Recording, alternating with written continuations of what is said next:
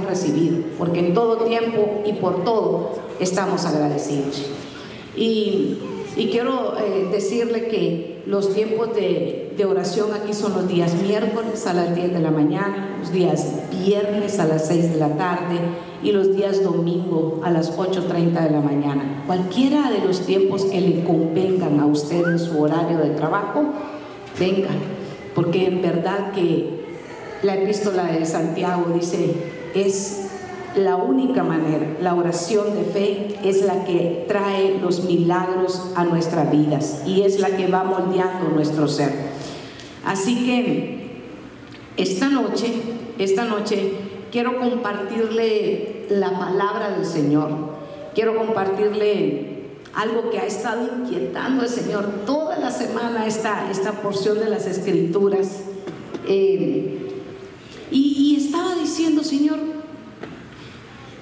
muéstrame qué quieres que, le hable a tu pueblo. Y, y, hablaba y le rogaba al Señor y le insistía porque enséñame provechosamente, Señor, enséñame. Y, fíjese que decía, Señor, ¿qué, tema quieres que le ponga? Y, y me llevó a, a un tema peculiar, si es posible un poco diferente, pero dice, date prisa. Así se llama de lo que vamos a, compartir esta noche. Hay que darnos prisa. Dígale al vecino, hoy te vas a dar prisa, dígale. Hoy te vas a dar prisa. Pero sabe que antes de empezar, yo sentí que en mi corazón el Señor me ponía en esta hora que hoy es viernes, ¿verdad? Qué notición, pastor. Hoy es viernes. Y muchos de ustedes hemos terminado una semana de 30, 40, qué sé yo, 20 horas de, trabajo. Yo quiero que se ponga de pie. Póngase de pie, va a ser un ejercicio espiritual conmigo. Va a ser un ejercicio, va a levantar sus manos, sus dos manos al cielo. Yo solo con una porque tengo el micrófono. Pero va a levantar sus manos al cielo y le va a decir, Señor, yo te entrego todas mis cargas. Señor, Sé que tú eres poderoso para traer en esta hora, Señor, nuevas fuerzas. Ahora mismo, que reprendas todo espíritu de sueño y de cansancio y que renueves mis fuerzas, Señor, como las del búfalo. Que pongas un aceite fresco sobre mi cabeza y ahora mismo te doy la honra, la gloria la exaltación y un grito de júbilo diciéndote amén y amén. Dile un aplauso Señor. Gloria a Cristo. Nos vamos a sacudir de todo cansancio. Y el darse prisa, hermano, hay un contraste entre la necedad la necedad y la sabiduría. La necedad a uno le dice eh, las cosas que hay de hacer, no, mañana las puedes hacer, mañana. Y esos mañana nunca se llegan. Esa es una necedad. Pero la sabiduría dice que el diligente, ¿qué hace? El diligente dice, hoy es el día que el Señor me ha dicho que yo tengo que hacerlo, lo voy a hacer hoy, no mañana, hoy. Hoy es el día de salvación. Hoy es el día que el Señor nos ha dado. Día de gozo y día de alegría. Así que vamos a hacer las cosas con diligencia, no con negligencia. Y estamos o en la sabiduría o en la necedad. Yo quiero que los, eh, el salón de niños sí está abierto, disponible. Le doy gracias a los maestros de escuela dominical que puedan asistir a los más pequeñitos de la casa. Next Gen pueden pasar los que envían a sus niñitos para que puedan ser también bien atendidos. Y vamos a ir usted y yo a Efesios en el capítulo 5 y verso 15. Epístola a los Efesios, capítulo 5 y verso 5, 15. Así que tengan cuidado de su manera de vivir. Mire esta exhortación tan linda. 15, ahí está en el 16. No vivan como necios, sino como sabios, aprovechando al máximo cada momento oportuno porque los días son malos. ¿Cómo están los días? Usted solo tiene que ver las noticias, decimos, esta palabra la leemos en el nombre del Padre, del Hijo y del Espíritu Santo. ¿Dice usted amén? Amén.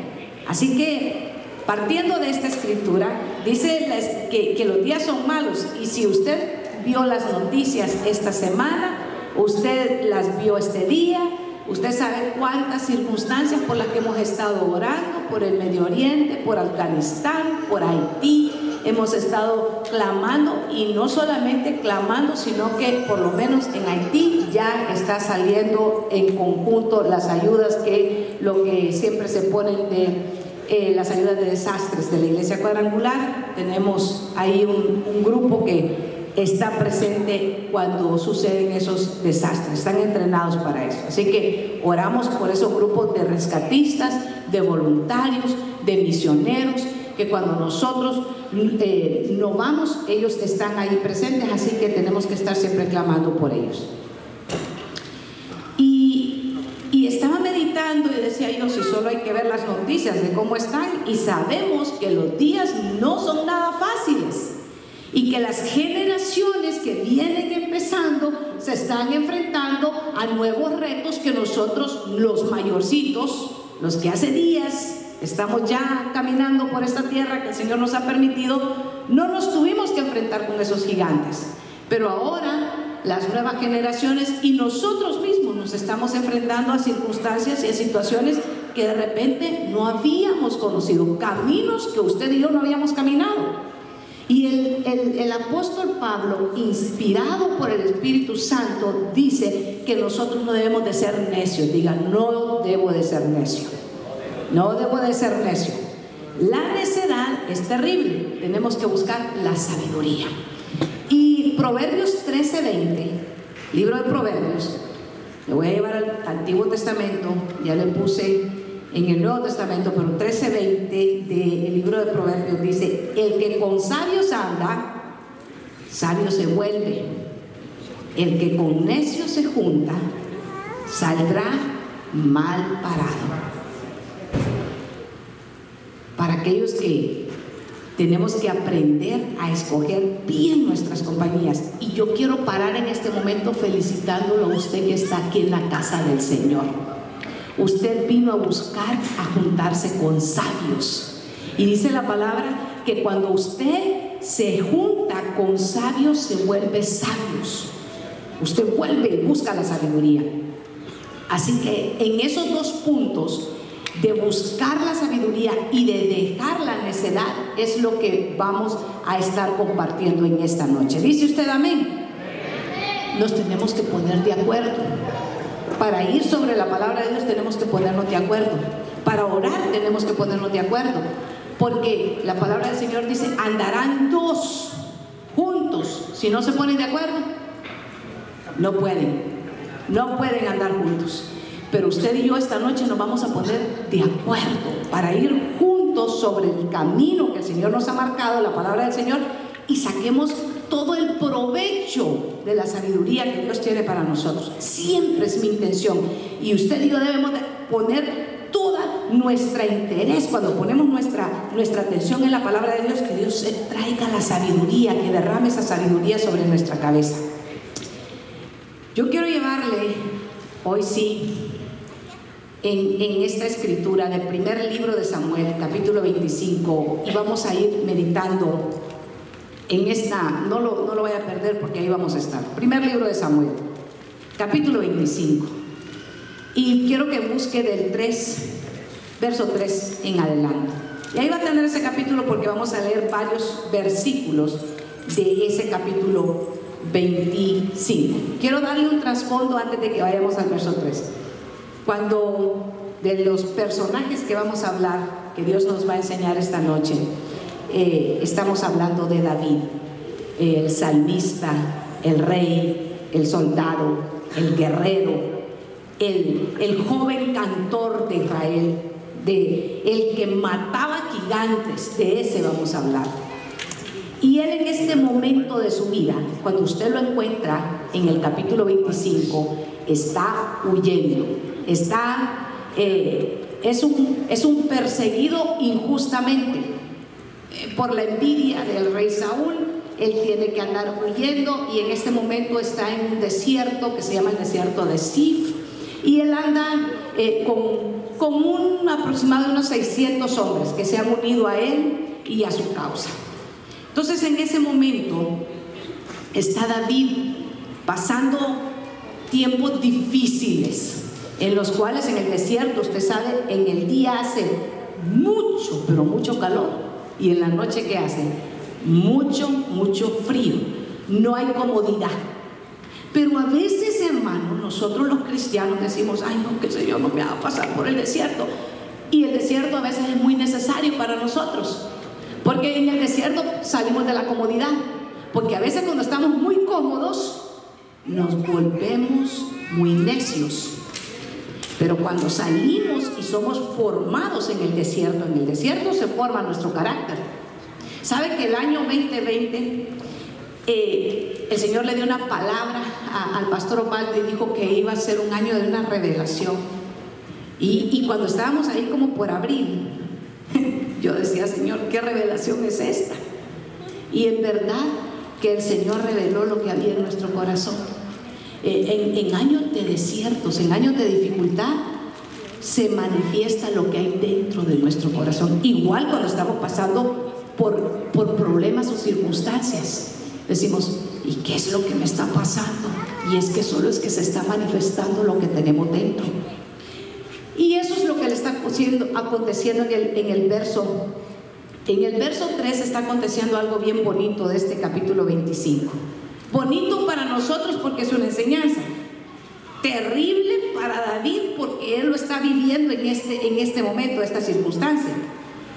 Él envía a 10 muchachos, diga 10 muchachos, 10 jovencitos. Él envió, él escogió 10 jovencitos. Y él hace, le dice, ustedes van a hacer un mandado, van a ir a, dejar un mensaje a, a donde un hombre que se llama Naval. Y le dice, ustedes estos 10 jovencitos van a llevar este mensaje. Y dice el verso 3, y aquel varón se llamaba Naval y su mujer Abigail. Era aquella mujer de buen entendimiento y de hermosa apariencia, pero el hombre era duro y de malas obras y era del linaje de Caleb. Pare ahí, usted recuerda que Caleb no era cualquier persona.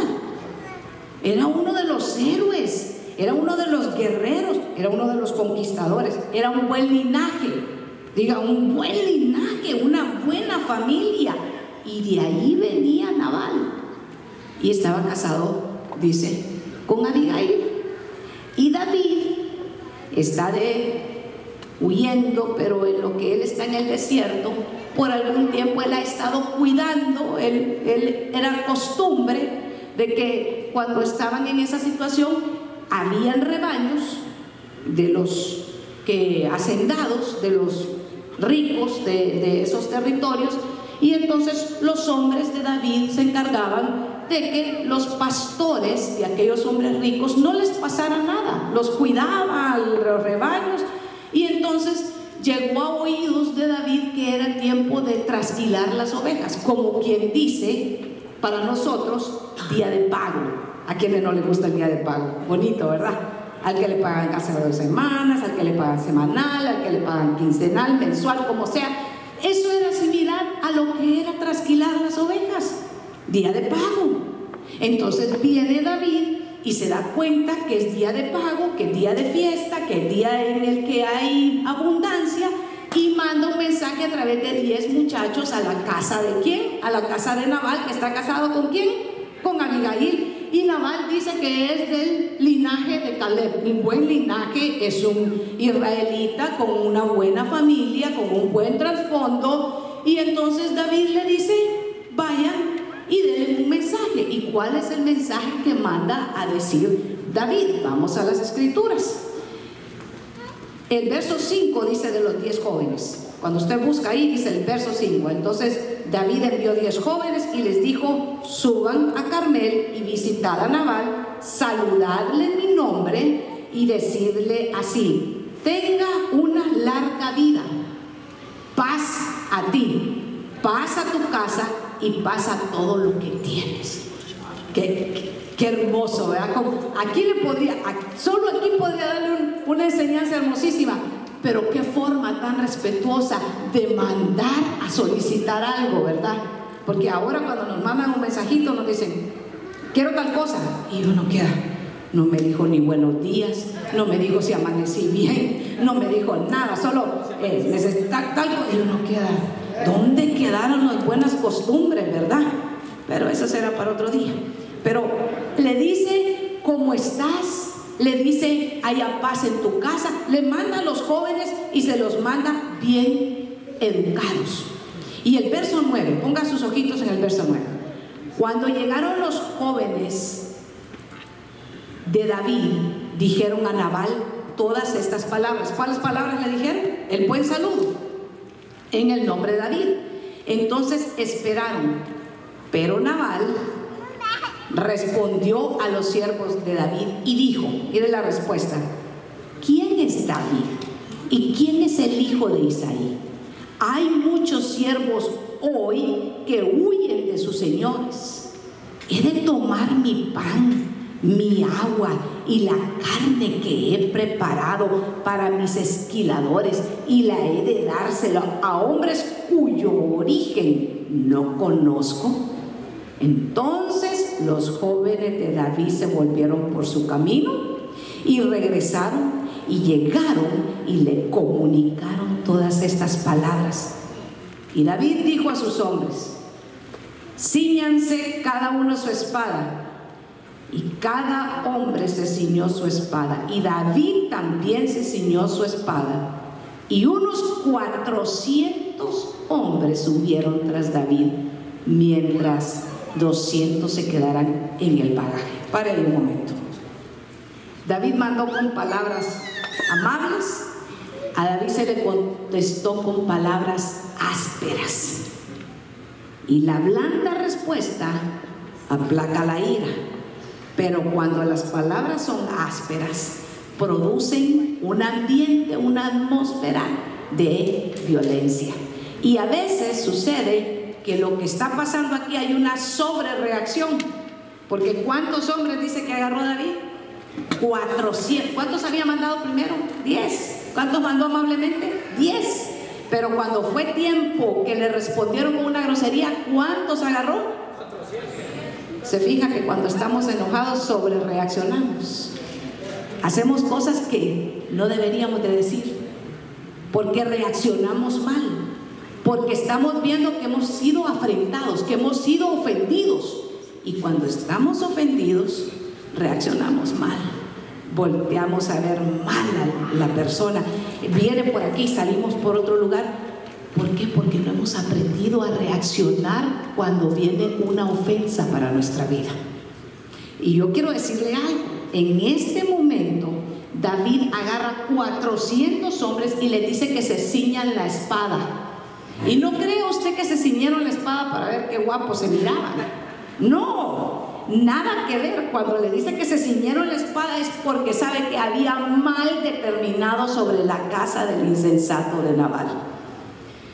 Naval era un hombre rico, pero era un hombre duro y era un hombre áspero.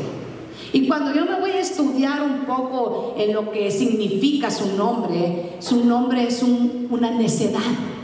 Él es un hombre duro y es un hombre necio, según el significado de su nombre en el hebreo. Y entonces él le responde mal. Y, y sigue, ¿sabe qué? No está entendiendo con quién está hablando. No está eh, él, él determinando a quién tiene enfrente el bien que los hombres de David habían hecho. Dice, ni los conozco, ¿cómo no los iba a conocer? Le dije de qué linaje era Naval, ¿verdad? Él sabía perfectamente quién era David. La fama de David se había extendido, ya se lo voy a llevar más adelante, porque la esposa, que es Abigail, sí le dice a David todo lo que David es. Así que Naval sí sabía con quién estaba hablando, pero ¿sabe qué? Él, por su misma necedad, responde mal. Tenemos que aprender nosotros a contestar y a responder, no responder, no devolver un mal por un bien, sino que aprender a ser agradecidos. Yo sé que esto usted ya lo sabe, Pero fíjense que el verso 13 dice, David dijo a sus hombres, ciñase cada uno su espada y cada hombre se ciñó su espada. O sea, iban 400 hombres armados a hacer una visita de un hombre hacendado que se llamaba Naval. en este momento, hermanos, el mal está determinado sobre la casa de Naval y sobre todos los que viven en esa casa. Y a mí me gustó mucho, porque ya vamos a ir a la aplicación, cómo esto se aplica a nosotros en el 2021, pero tenemos que ir primero a la escritura. El verso 14. Mire lo que dice el verso 14, ahí mismo en ese capítulo. Más uno de los mozos, quizás su versión diga uno de los criados. Ah, esa dice uno de los criados. La Reina Valera 1960 dice uno de los criados, uno de los trabajadores, uno de los mozos, dice esta versión que yo estoy leyendo avisó a Abigail, mujer de Nabal, diciendo, he aquí David envió mensajeros desde el desierto a saludar a nuestro Señor y él los desdeñó. ¿Y él qué dice en esa versión? Los ha herido, ha salido groseramente, ha contestado groseramente a ellos. Y le dice, y los hombres fueron buenos con nosotros, no nos maltrataron, ni nos faltó nada cuando andábamos con ellos mientras estábamos en el campo. ¿Cómo habían sido los hombres de David? Habían sido buenos. ¿Conoce usted? Hablemos aquí en confianza. ¿Conoce usted gente que les hacen favores y de repente usted encuentra que es el que está hablando mal de usted? conoce gente que usted es el que le ha ayudado a venir aquí a la USA y de repente usted se está dando cuenta que le habla amor a todos los familiares de usted. ¿Conoce gente así? Sí, son navales, son navales, son necios, insensatos. Y entonces, este trabajador, este criado, este siervo, va busca y da aviso, da aviso, va y cuenta va y advierte. Pero lo interesante es que no dice que va a ir a hablar con Nabal. ¿A quién busca? A Abigail. Y él mismo le va a decir más adelante por qué no buscó a Nabal, sino que busca a Abigail. Porque él mismo dice, ya tú sabes que a mi, a mi Señor le dice, nadie puede hablar con él. Era un hombre que usted le quería enseñar algo, pero el necio, hermano, no quiere entender, sino que usted le está enseñando y usted le está enseñando y dice, no, así no es. Es como yo digo, y no hay manera de que entren en razón. Dice en el verso 18, busque conmigo, verso 18 de ese mismo capítulo. Mire. Y le dice, entonces Abigail se dio deprisa. Y aquí viene la razón por el nombre del mensaje. Diga deprisa. Y yo le voy a llevar a la definición qué significa hacer las cosas deprisa. Y en el español práctico, ¿sabe qué es deprisa? Hágalo pronto. Rápido. Cuando se le dice que las vanas conversaciones corrompen las buenas costumbres, hágalo pronto. Corte esas amistades que lo están corrompiendo. Cuando se le dice en la palabra que el que sabe hacer lo bueno y no lo hace le es contado por pecado, hágalo pronto. Deje de hacerlo, deje de practicarlo. Es pronto, eso es rápido. Hay que cortar esas actividades que nos dañan a nosotros mismos. Dice, tomó 200 panes y, habla de racimos de uvas, de tortas, y, los, subió sobre un asno y se fue. No le dijo a su marido lo que iba a hacer. Interesante, ni el criado ni Abigail están contando con Naval, porque con Naval, conforme era su nombre, era un hombre necio y un hombre duro, no se podía entrar en razón, y aparte de necio y aparte de duro, era también un ebrio y no se podía contar con él. Así que ni el criado ni Abigail pueden llegar a conversar con él y tienen que tomar decisiones.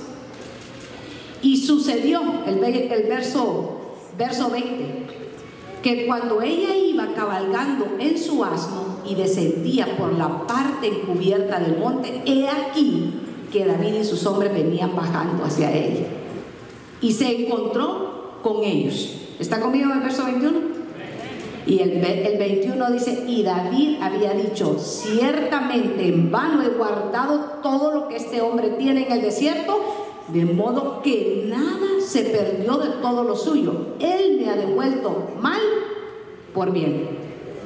Así haga Dios a los enemigos de David y aún más si al llegar la mañana he de dejar tan solo uno varón de los suyos.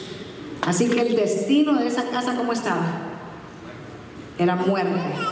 Pero a mí lo que me impacta es que el verso 20 dice que cuando ella va cargando todo lo que está llevando para el ejército de David, para esos 600 hombres, porque viene con 400 y había dejado, ¿cuántos? 200 y 400 más, más 200 son 600. Usted se puede imaginar alimentar 600 hombres era tremendo. Ella llevaba un cargamento grande.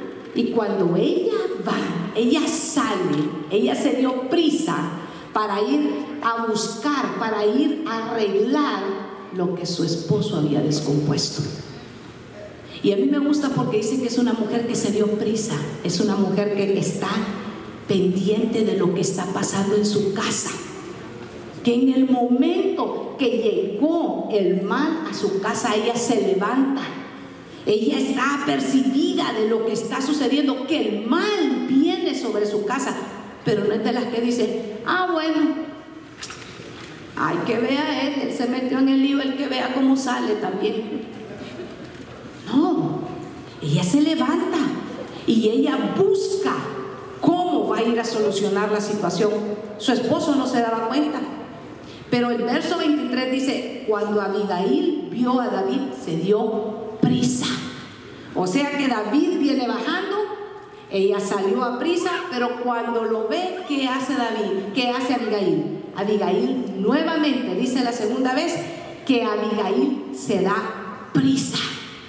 Y yo quiero que, que usted vea ahora ¿Cómo aplica la figura de David para nosotros, la, figura de Abigail para nosotros? La figura de Abigail para nosotros como iglesia es darnos prisa, entender que las situaciones adversas, los días son malos, que no perdamos nuestro tiempo, que lo que mejor nosotros podemos hacer es orar, es actuar, es clamar, es levantarnos, es interceder por nuestra casa, es decirle a nuestros hijos, estos días que estamos viviendo son tiempos difíciles, tienes que aprender a mantenerte consagrado con Dios. Consagrados en Dios. Porque cuando es tiempo de orar, hermanos, es tiempo de orar. Díganme como me quiera decir, pero yo cuando voy a orar, hermano, voy a orar. Y les digo, mamá, y, cuando estaban bien chiquititos mis hijos, lo que hacía es que en, la iglesia, en la parte de atrás, ahí me quedaba chingando, pero yo les decía, porque vamos a orar. Y ahí andaba con ellos, pero yo sabía que los pastores estaban orando y es lo más importante que uno tiene que tener mucha reverencia para el tiempo de oración. Y dice el verso 24, y se echó a sus pies y dijo, Señor mío, solo sobre mí sea la culpa. Te ruego que permitas que tu, tu, tu sierva te hable y que escuches las palabras de tu sierva. Segunda vez que le dice, te ruego, mi Señor, que no haga caso de este hombre indigno, Naval, porque conforme a su nombre, así es, se llama Naval y la insensatez está con él. Mas yo, tu sierva, no vi a los jóvenes que tú, mi Señor, enviaste. Ella le dice, le habla con respeto, le habla con... sale al encuentro de él. Mire, hay muchas características. Esta mujer de verdad que es una, ¿sabe qué? Una mujer que deja un buen ejemplo para nosotros como iglesia. Porque nosotros tenemos que aprender, ¿sabe qué? A andar con reverencia, a salir a tiempo, a levantarnos de prisa, a ir delante del Señor, no exigiendo. No, Señor, si no, si no es esta petición, no quiero nada. No. Dice que el Señor, si te deleitas en Jehová, Él concede tus peticiones, pero no concede caprichos. No podemos ir en un, en un, ¿sabe qué? En una actitud de exigir. Eso es lo que no, sino que ella va con reverencia. Ella le suplica, Señor, y primero sabe que le dice lo que sucedió. Ella empieza a decirle, perdona lo que sucedió en mi casa, yo no me daba cuenta. Y le dice, Naval es un insensato. Conforme su nombre, así es su actuación. Y entonces, y entonces ella, ella empieza a, interceder, ella se da prisa, ella actúa dignamente, ella le dice, te ruego, ella le dice, mi Señor. Eh, lo, que, lo que yo quiero que vean en, en esa actitud es que vienen 400 hombres. Ella va con su criado, ella va con un asno, ella va con unas cosas que ha preparado, unos panes, unos vinos y unas cosas que lleva pero es una mujer y lo que está viendo que se está acercando para su casa son 400 hombres que han seguido espada, que vienen con una actitud de muerte contra su casa. Y sin embargo, esta mujer toma fuerzas en medio de la debilidad y sale al encuentro y se postra y le dice, yo traigo en este momento un ruego, te vengo y te ruego es una actitud hermosa para nosotros. Levantarnos. ¿Qué es Abigail? Es una mujer sabia. ¿Qué es la iglesia? La iglesia es la, sabia que se levanta y edifica la casa. No una necia que con la mano la está derribando. Y cuando hablo de la mujer estoy hablando de todos nosotros. Estoy hablando de que somos nosotros los que nos levantamos y que vemos los tiempos en los que estamos. No podemos ser necios. Ah, allá está sucediendo. No, cuando allá está sucediendo, nosotros ya tenemos que estar clamando, Señor, Señor, te pedimos paz. ¿Qué dice la palabra? Que nosotros tenemos que rogar por paz en la ciudad donde nosotros vivimos. No, allá es en en el Medio Oriente. Oremos por paz allá, porque lo que pasa allá también nos afecta a nosotros, porque lo que pasa allá también afecta a nuestra nación, afecta a nuestras familias, afecta a todo lo que nosotros tenemos. Entonces nosotros tenemos que levantarnos de prisa y clamarle al Señor para que el Señor envíe paz sobre todas estas circunstancias que estamos viviendo. Pero hay gente que, ah, ah ya le cae, es que son bien malos. Y ya, que estén bien amolados, a mí qué me importa. No, no, no, no funciona así. Fíjese que a mí me gusta mucho porque veo que Abigail se da prisa. Es una característica, es un principio de darse prisa, de no dejar para mañana todas las cosas. Ah, mañana voy a, mañana voy a rogar. Ahora no, ya estoy cansado. Ah, mañana continúo estudiando la palabra. De todas maneras, ahora me la leyó la pastora. No, hermano, nosotros. Y me gusta porque David se impresiona. David se detiene, ya se detuvo. Se detuvo el mal que venía para su casa. Porque hubo una que se levantó. Porque hubo una que se dio de prisa. Porque hubo una que salió al encuentro. Porque hubo una que no se puso indiferente para la circunstancia y para la muerte que venía sobre su casa. Porque esta se levantó, David se detuvo. Y el mal que estaba contra su casa, fíjense que ella usa unas palabras tan bonitas.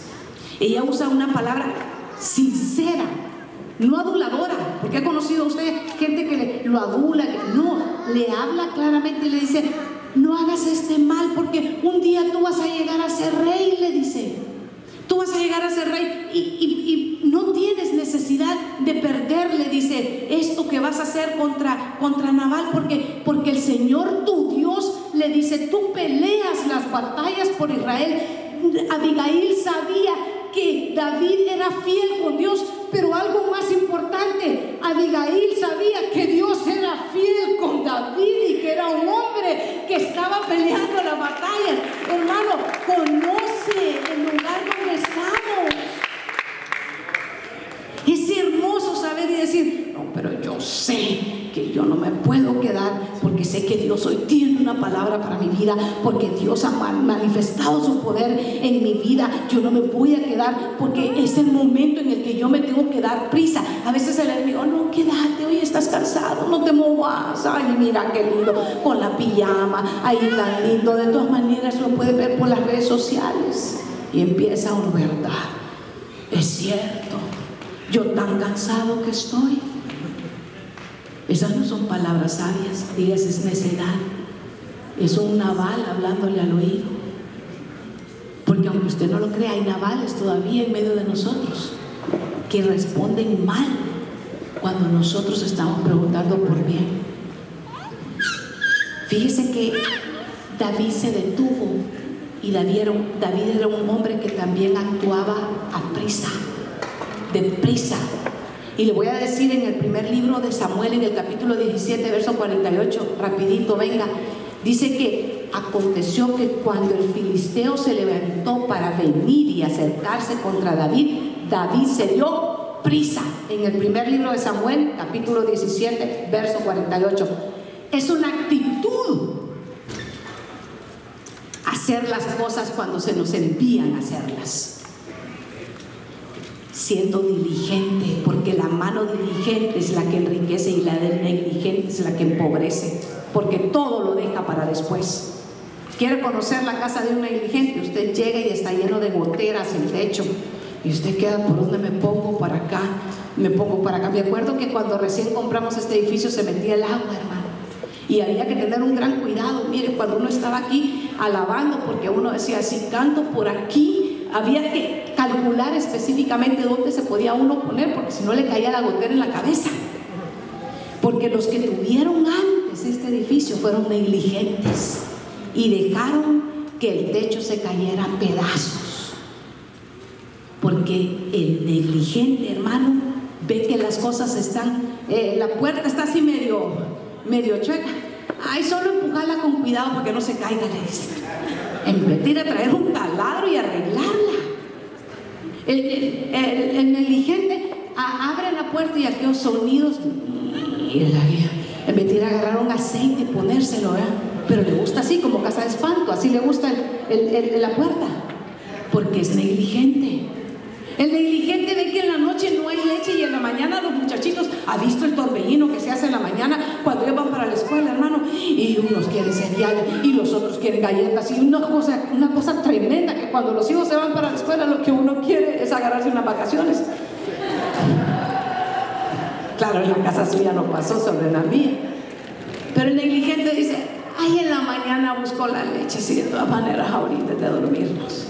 Y en la mañana no hay leche y olvídese, se armó la guerra en la mañana porque los muchachitos todos quieren cereal y no hay leche. Porque el negligente dijo un día antes, en la mañana resuelvo. Y nadie lo resolvió en la mañana. Eso es negligencia. Negligencia es que se le caiga la casa a pedazos. Negligencia es que estamos en el verano y el pasto crece, hermano, de una manera tan extraordinaria aquí, hermano lo voy a pasar la máquina la otra semana hasta que le mandan la nota a los vecinos y le dicen, mire, cuando va usted a arreglar la jungla que usted tiene ahí en el vecindario? Hay que entrar así como, como explorando, ¿verdad? No sabe si lo invitaron a la casa o lo invitaron a la selva. Y entonces dice que en el primer libro de Samuel, capítulo 17, verso 48, cuando David vio al gigante, dice que se dio prisa o sea, tenía una circunstancia y no dijo, ay, me voy a esconder porque sabe que ahorita no se puede salir porque mire, mira todas las cosas que están y magnifican todo. No, dijo, ¿cuál es el problema que hay? No, pues que aquí viene un gigante todos los días y nos grita y, nos dice y nos maldice y, hace todo lo, y, llega eh, David y, averigua y ¿qué, le van a dar, cuáles son los beneficios. Dice, eso es como cuando usted llega a un trabajo y dice, ¿y cuáles son los beneficios? Ah, pues aquí le dan seguro médico, esto, lo otro. Ah, pues aquí hay que, aplicar. Entonces, no, pero es que ahí si aplico, no me van a dar trabajo. Ya de plano, un solo se da la respuesta. No, es que se aplico. quiero comprar casa, pero si aplico, ¿quién, quita y me dicen que no? En vez de estar pensando, si el Señor está conmigo y aplico para comprar esta casa, el Señor abre la puerta y yo voy a recibir el milagro por el cual estoy clamando. Pero no, es que le quiero pedir que se case conmigo, pero ya de plano que esa chava me va a decir que no. Pues le va a decir que no. Le va a decir que no. Y, y mire, que se dio prisa. Le voy a dar permiso esta tarde que le diga al de la par, mira, date prisa, hace todo lo que tenés pendiente, dígale. Los trabajos que tenés pendientes, dígale. Hay que darse prisa. Hay que darse prisa. Yo he conocido otros que se lo voy a llevar al plano espiritual. El pastor hace el llamado a salvación. Hoy es el día, hermano, ¿quién quiere recibir a Cristo como Señor y Salvador? El Señor viene pronto, el Señor nos ha mandado como voceros a predicarle las buenas nuevas y queremos decirle que si usted se arrepiente y usted hace la oración, este día el Señor puede escribir su nombre en el libro de la vida. Haga esa promesa hoy con el Señor, levántese, tome este paso de fe. Y el que le está oyendo dice, el otro domingo. Ahorita no. Estoy muy joven. No estoy preparado. Dice el otro, hermano, ¿quién quiere bautizarse? Ah, no, tengo que eso tampoco. Hermano, ¿quién quiere venir a recibir la Santa Cena? Ah, no, tampoco. No, ya, ya me peleé con, con mi mujer y no, no voy a ir a la Santa Cena, me voy a ir al infierno si me la tomo. Hermano, todo es para mañana en lo espiritual. Todo para mañana. Así estuvieron unos allá en Chicago cuando les predicaba un famoso eh, evangelista y les dijo, ¿quién quiere recibir a Cristo como Señor Salvador? No, la otra vez que predique, dijo. Y después les cayó el incendio de Chicago y se quemaron. Porque todo lo dejan para después. Todo es mañana. David dijo, ¿dónde está el gigante? Y se dio prisa, diga, se dio prisa. Agarró la onda y dijo, es tan grande que no le puedo fallar. Pero los demás miraban el gigante y dijeron, es tan grande que nos va a matar. Es, es la manera, el, lo que nosotros tenemos que tener y debemos de entender que el único grande es Dios. Es Dios el que tenemos que poner nuestra mirada cuando el gigante está, cuando el desierto está, cuando la escasez está, cuando el problema está, cuando Naval está. Tenemos que poner nuestra mirada en Dios, no en las palabras que nos están diciendo. Porque si no, si nosotros nos están hablando mal y nosotros contestamos mal, ¿qué va a pasar? Ya se armó el pleito, hermano. Ya se armó el pleito. Porque sobre reaccionamos cuando estamos enojados. Cuando estamos enojados reaccionamos mal. Mandó por bien 10 muchachos, pero cuando estaba enojado mandó 400. Vamos. Es tan importante que nosotros sepamos reaccionar correctamente. Porque Abigail le dice, deja que Dios encargue. Y efectivamente, porque 10 días después, el naval cayó muerto del susto que le dio de que David venía a matarlo. Su mujer había resuelto el asunto, pero del susto se murió. Pero qué hermoso es hacer las cosas prontamente, hacerlas diligentemente. Cuando, cuando la palabra es predicada, aplicarla rápidamente a nosotros. Estaba lindo el culto, pero qué lástima que el desventurado de mi amigo no vino. A él caía todo lo que predicaron hoy. Qué lindo. Es a mí que me la voy a aplicar. Soy yo la que sobre reacciono cuando me hablan mal. Soy yo la que agarro ansiedad cuando me dicen que vaya a hablarle a 500, a 700, bueno, ahora me tocó casi a mil americanos. Yo decía, pero ¿por qué yo? El único hispano en toda esta escuela y quieren que yo les hable. Yo decía, es que no me quiere mi jefe. Y ya tenía ganas de decirle Y después dije, ¿por qué estoy reaccionando mal? Si no soy yo, es Dios el que... Padre, tu palabra dice que yo todo lo puedo en Cristo que me fortalece. ¿A dónde están estos muchachos? Deme el micrófono. Y después ya ni quería dejar de hablar.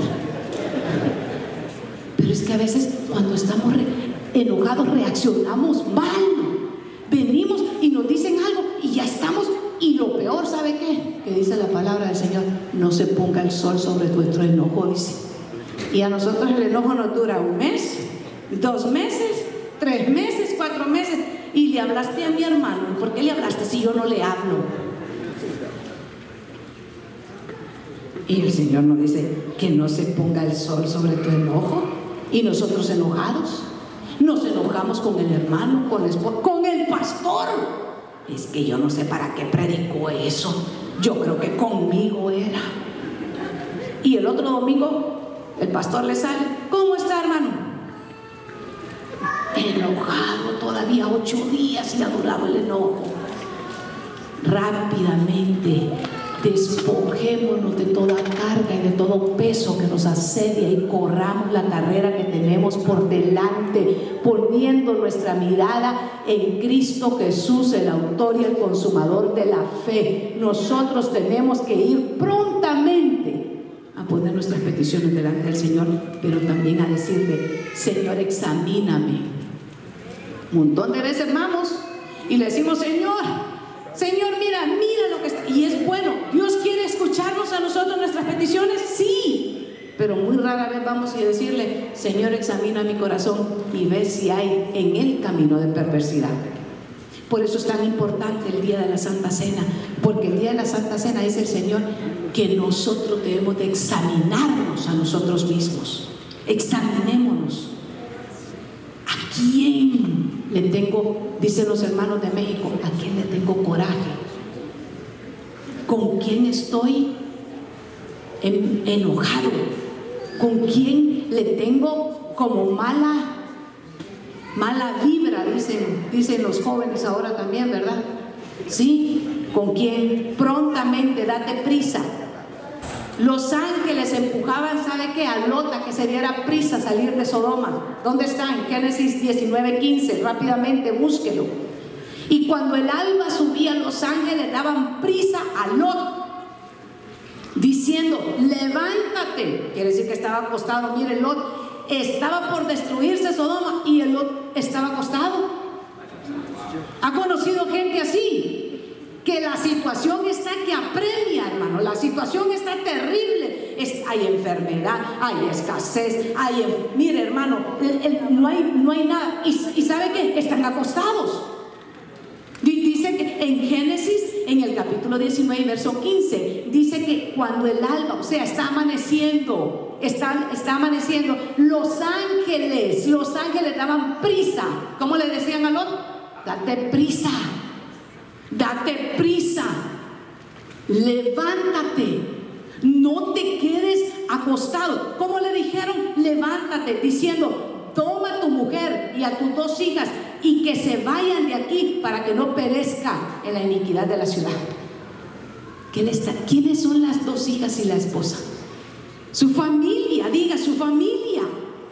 ¿Se acuerda que Nehemías también en el capítulo 4, cuando el pueblo está desanimado porque están, están a la mitad de la obra? ¿Saben que es más fácil desanimarse cuando está, uno está a la mitad de hacer algo?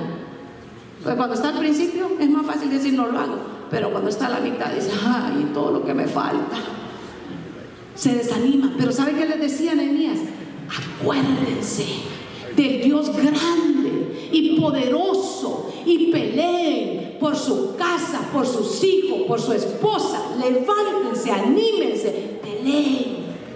Hoy no peleamos literalmente, hermano, físicamente. Hoy peleamos espiritualmente porque nuestra lucha no es contra carne y no es contra sangre, sino contra potestades, hermano, contra movimientos que hay ahí, miren, en los aires.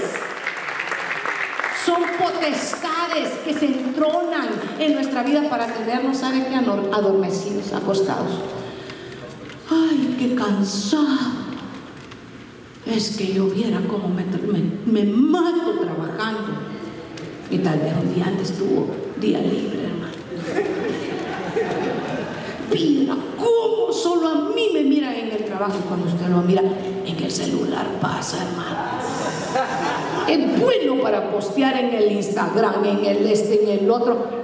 Y dice, mira, es que ahí me tienen a mí, solo a mí me mandan. No es cierto, no es cierto. Y dice que los ángeles le decían, date prisa. Entonces el Señor sí le gusta que nosotros hagamos las cosas prontamente, prontamente, que seamos diligentes. Los ángeles le dicen, levántate con tu familia y sal de la iniquidad. Sal que es, que para nosotros en lo espiritual significa lo que es Sodoma, hermano, todo lo que es iniquidad, todo lo que es inmoralidad. Sal, suelta, no te entretengas en cosas que no edifican tu vida, por ejemplo, pornografía, que lo único que hace es manchar tu alma y que te enreda y que abre puertas a pecados peores. Lo que Dios limpió, no lo hagas mundo Es necesario que nosotros nos demos prisa, suéltalo, suéltalo.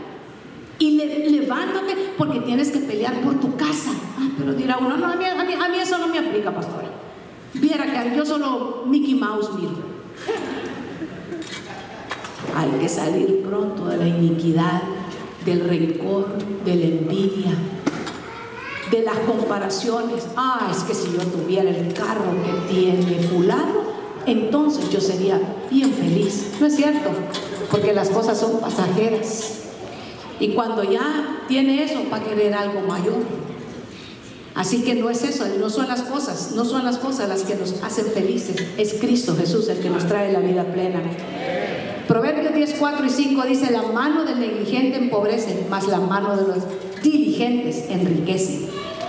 El que recoge en el verano es hombre entendido, el que duerme en el tiempo de la cosecha es hijo de vergüenza. ¿Qué tenemos que hacer en el tiempo de la cosecha? Apresurarnos. Me gusta Lucas 19:5, porque Jesús le está diciendo a alguien, apresúrate, apúrate. Y como vino aquel lugar, Jesús mirando, vio y le dijo, saqueo, date prisa, desciende, porque hoy es necesario que pose yo en tu casa. ¿Qué le dice el Señor a Saqueo? Saqueo, date prisa. ¿Y sabe que era saqueo, verdad? Era mañoso. Saqueo se le pegaban las taxas de la otra gente. Saqueo se saqueaba al que, al que se dejaba. Pero el Señor le dice a Saqueo, date prisa, baja, baja del sicomoro, bájate de ese árbol, que no es, no es un buen árbol, el sicomoro no es un buen árbol. Es, un, eh, no es un hijo, no, no produce un buen alimento. Bájate, bájate de ese árbol que no te está alimentando sanamente. Es necesario que yo entre en tu casa. Jesús le dice a Saqueo, es necesario que te bajes de ese árbol que no te alimenta para que pueda entrar el alimento, el pan de vida en tu casa, porque no solamente de pan vive el hombre, sino de toda palabra que sale de la boca de Dios. Es necesario que muchas veces nos bajemos del árbol en el que estamos trepados. Nos trepamos en unas circunstancias. Es que yo tengo la razón. ¿Ha conocido gente que es así? Ellos siempre tienen la razón. Nunca se equivocan. Ellos son don perfecto o doña perfecta. Nunca se equivocan.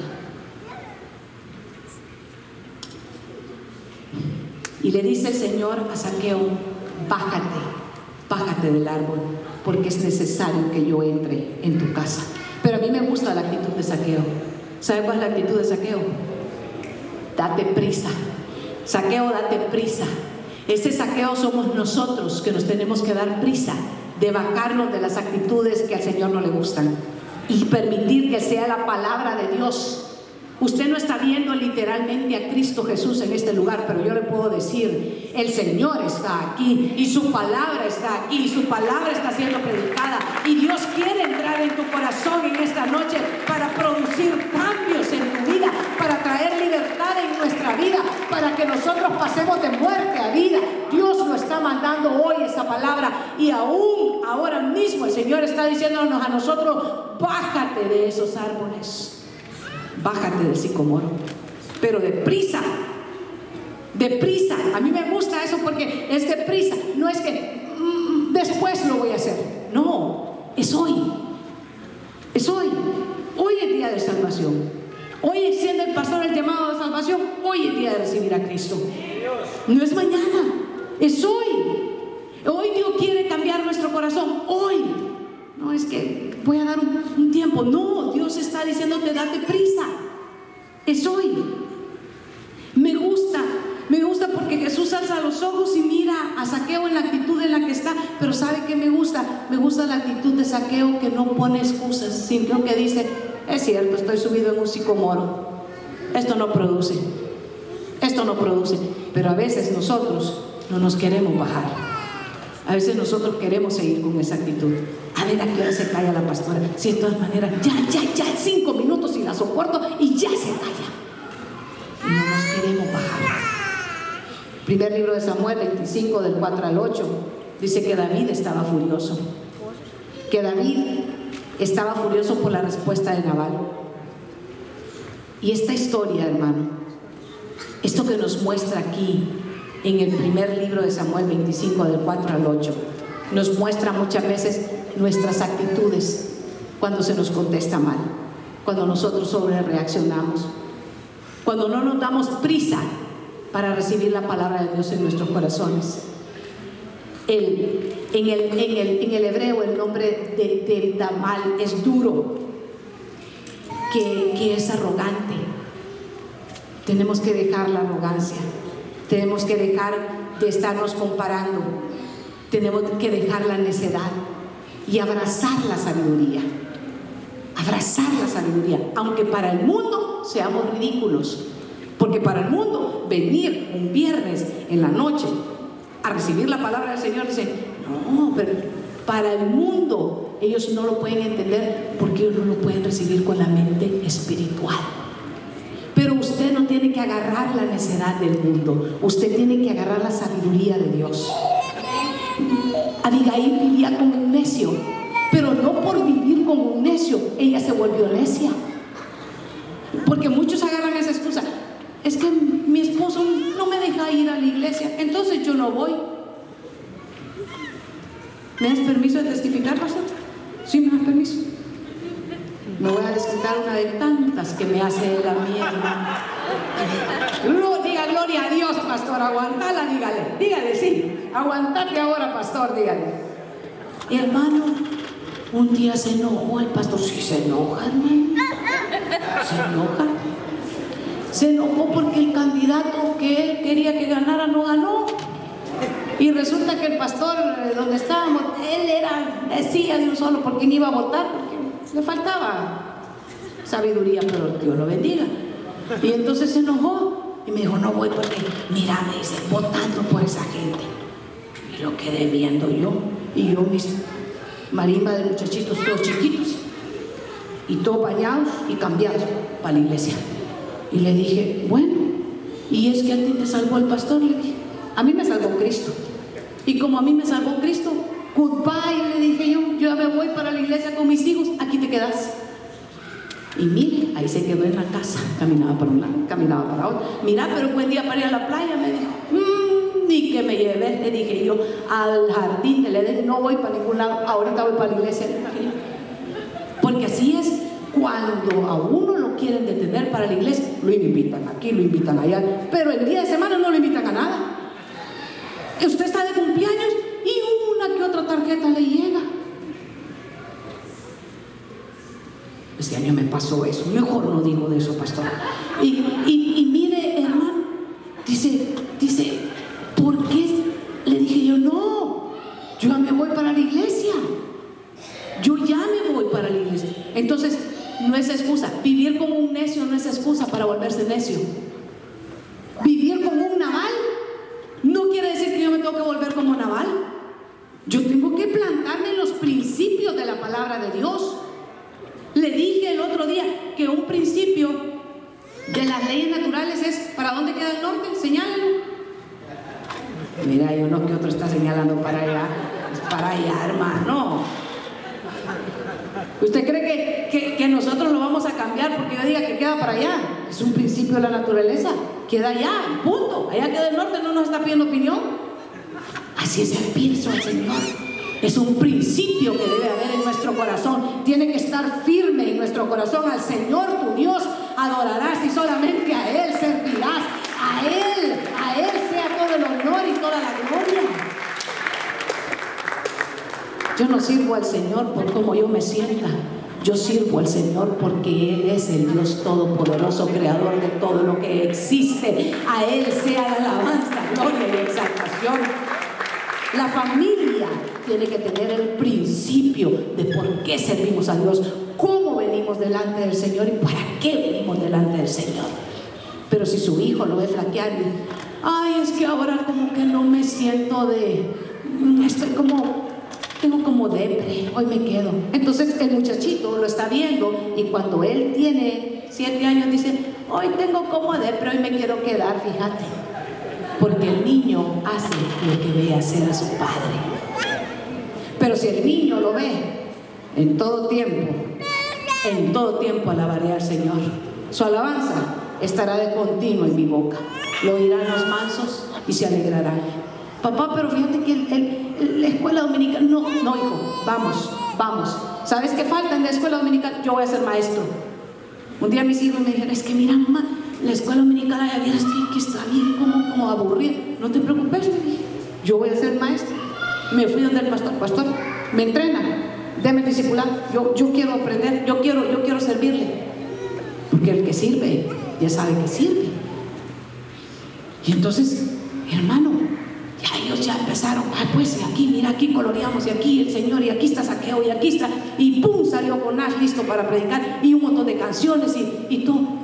Pero si usted su hijo, lo mira que usted, mi hermano, ay no, hoy, hoy no siento. El niño que va a aprender a decir, Hoy no siento. De 14 y 15 años, mira cómo no les siente, cómo no les nace venir a la iglesia. De 18 años, viera qué hermoso es decirles, te sientes bien hoy para ir a la iglesia. Es importante, voy a cerrar por donde empezamos. Empezar por ser sabios qué dice la palabra del Señor de la sabiduría. Y voy a, voy a empezar, hermano, exactamente en el verso que le dije al inicio, en Efesios, y quiero que los hermanos de, salmistas puedan ir subiendo. Y creo que fue Efesios 5:15 que le dije que tenemos que ser sabios con los tiempos en los que estamos viviendo, que no ignoremos el tiempo en el que nosotros estamos viviendo, sino que seamos sabios y entendidos de los tiempos que vivimos. Nosotros tenemos que, ¿sabe qué? Así que tengan cuidado. Tenemos cuidado de cómo, eso es aplicar sabiduría, tener cuidado de cómo vivimos, del ejemplo que estamos dando, del testimonio que estamos dando, a quién nos estamos pareciendo. El hecho de vivir con gente o de trabajar con gente amargada en la fábrica no quiere decir que nosotros nos vamos a volver amargados. El hecho de tener gente que lo que hacen es estorbarnos el caminar no quiere decir que nosotros nos vamos a, detener. Prontamente, diga, prontamente me tengo que levantar. Prontamente me tengo que sacudir. El hecho de que tenga que enfrentar gigantes y que vengan vociferando y que digan que los cristianos son aquí, que son allá, y que, porque ¿qué es lo que no hablan? Y que digan que lo que la iglesia, que, hermano, ¿qué tenemos que hacer? Cuando esos gigantes se levantan, ¿qué tenemos que hacer nosotros? Levantarnos prontamente, reaccionar conforme a lo que el Señor nos ha enseñado. Dejemos, ¿sabe qué? Que sea Dios el que se encargue le parece que hagamos ese compromiso con el Señor? No tome usted a, personal nada. Deje que Dios se encargue de defenderlo. Viera qué bonito es que Dios lo defienda a uno. Porque dice el Señor, mía es la venganza. Yo pagaré. ¿Quién paga? Y cuando nosotros tratamos de desquitar por nosotros mismos, ¿qué estamos haciendo? No estamos dejándole lugar a Dios, sino que estamos tomando un lugar que a nosotros no nos corresponde. Dejemos que sea Dios el que pelee mi pleito. Deje que Dios se glorifique en su vida.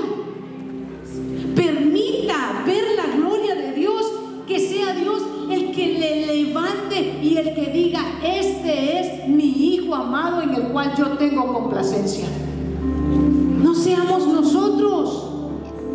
Dejemos lugar a la actuación de Dios para que nosotros podamos glorificarlo y podamos, miren qué lindo venir a la iglesia y venir a danzar y venir a decir, mire, es ahí cuando uno viene súper agradecido y dice, Señor, lo hiciste, ¿cómo lo hiciste? ¿Sabe por qué? Porque usted se quedó quieto. Porque usted no llevó 400, mire, ve, con la espada armada para volarle la cabeza a nadie, porque ese no es lo que nos ha mandado el ser cristiano se, ¿sabe qué? Se vive y se aplica con lo que el Señor nos mandó. Amarás a tu prójimo como a ti mismo. Nosotros no somos llamados a estar llevándole los trapos sucios a nadie, ni a estar mandando al infierno a nadie. Dios nos mandó a predicar las buenas nuevas de salvación. Somos portadores del Evangelio. El Evangelio son las buenas nuevas de salvación. Hable de Cristo, predique a Cristo, manifieste a Cristo, hablemos de Cristo, mostremos el Cristo cuando nosotros nos amemos los unos a los otros como el Señor nos mandó, el mundo va a creer que verdaderamente el que nos ha enviado está aquí en medio de nosotros. Entonces no va a ser difícil que la gente venga al culto con nosotros. Entonces la casa de refugio se va a llenar.